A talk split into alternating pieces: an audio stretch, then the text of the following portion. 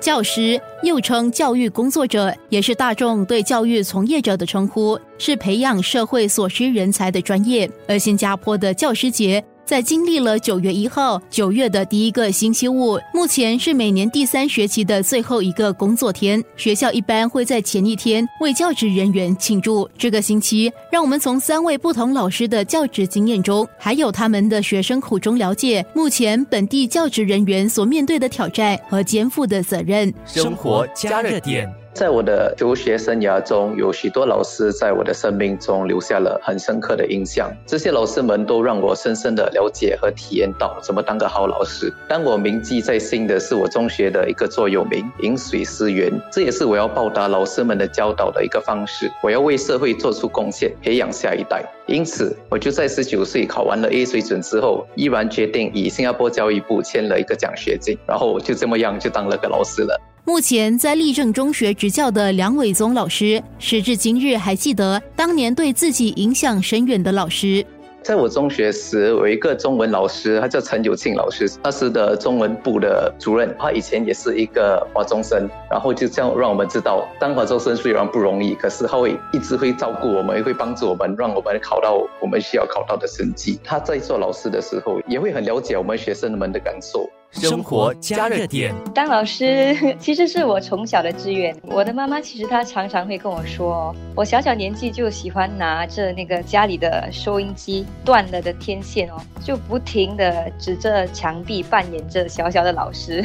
那求学时期我也记得，因为校方的安排，有机会到不同的小学啊，还还有一些特殊学校与小朋友互动。那那时候我们是教他们学习。那经过那些经验，我觉得让我发现自己很喜欢小朋友，也为自己能够帮助他们而感到非常的开心。长大后，我也觉得自己因为能够受到教育而获益不少，坚信这教育对孩子们的重要性，所以就想说在教育界里面尽一份力，选择了申请当老师。在新加坡女子学校小学部担任部门主任的何康雅老师，也是在毕业后就选择加入教育界，成为一名老师。我和同事们偶尔会开玩笑啦，就是说当老师，我们扮演着很多不同的角色嘛，好像就在不同的领域里任职一样，就很像有很多 career。就有时候我们时而要当老师，时而也要当医护人员啊，来照料学生的可能安康，然后有时候也要当辅导官或辅导员，倾听学生们的问题，有时候也要当艺人啊，就很像在班上表演啊，耍宝。甚至有时也要当可能侦探员来调查某些在班上所发生的事情等等，所以当老师的确是有考验，也不简单呐，需要很大的精力与体力。但是我觉得，就只要看着学生们慢慢成长，付出的努力都会是值得的了。可能每个年级担任老师都会有自己独特的考验吧。我觉得小学的话，因为小学生年纪小。那么他们可能就某些方面还不能自理，所以很多的地方都是需要老师们来帮助啦，来引导他们，也需要很多很多的爱心和耐心。然后到了小五、小六呢，学生们也渐渐进入这个自我探索，然后塑造的那个阶段。这两年的话，朋友们。还有他人的看法，对这些小朋友们就变得更为重要。所以我觉得很像现在我教的是小五、小六生嘛，那这个时候我会觉得，身为老师的我就要格外的去注意他们的想法或者他们的情绪，然后同学和同学们之间的那些互动和影响，多方面注意了，然后可以及时的给予他们适当的一些引导或开导。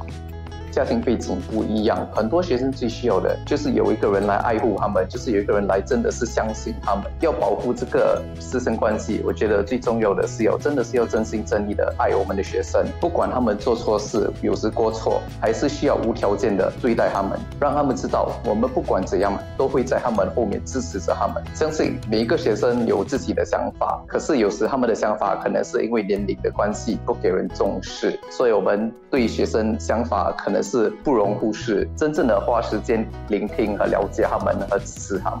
宗伟和康雅都认为，别以为学生小小年纪就不懂事，其实他们都很清楚，老师对自己的关爱是否出自真心。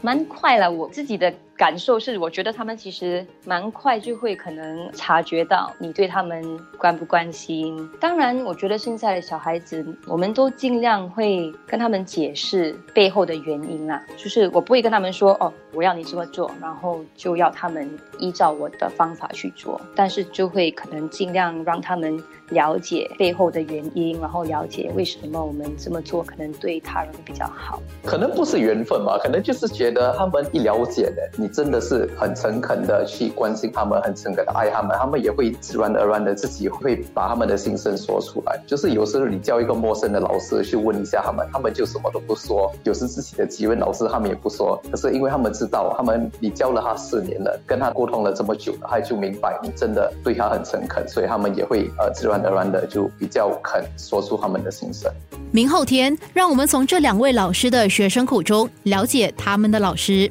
生活加热点。